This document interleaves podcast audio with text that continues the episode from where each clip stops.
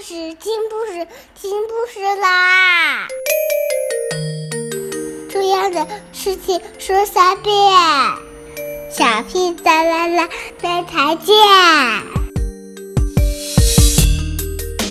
快来听故事吧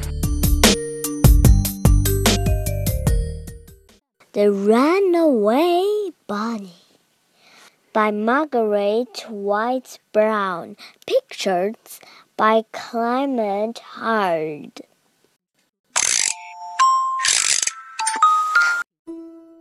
Once there was a little bunny who wanted to run away. So he said to his mother, I am running away.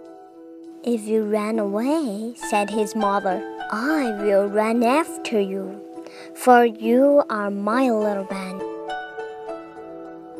If you run after me, said the little bunny, I will become a fish in the trout stream and I will swim away from you. If you become a fish in a trout stream, said his mother, I will become a fisherman and I will fish for you. If you become a fisherman, said the little bunny, I will become a rock on the mountain high above you. You become a rock on the mountain above me, said his mother. I will become a mountain climber and I will climb to where you are.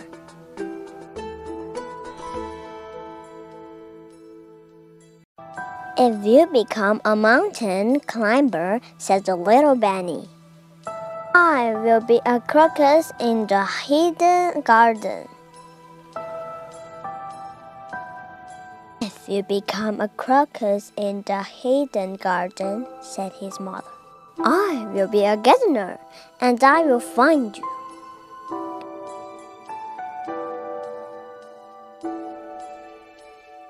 If you are a gardener and find me, said the little bunny, I will be a and fly away from you.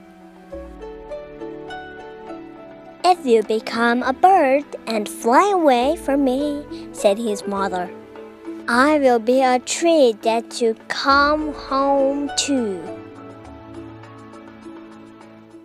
If you become a tree, said the little bunny, I will become a little sailboat and I will sail away from you.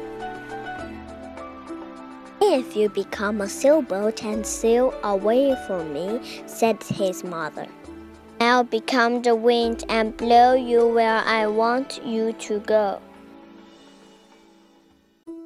If you become the wind and blow me, said the little bunny, I will join a circus and fly away on a flying trapeze.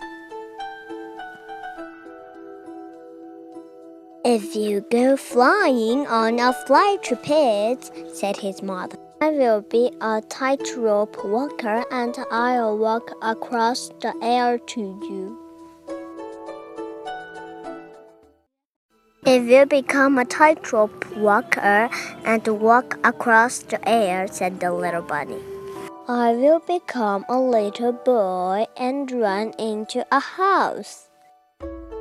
If you become a little boy and run into a house, said the mother bunny, I will become your mother and catch you in my arms and hug you.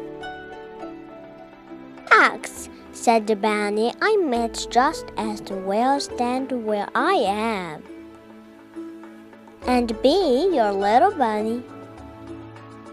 And so he did. Have a carrot, said the mother bunny.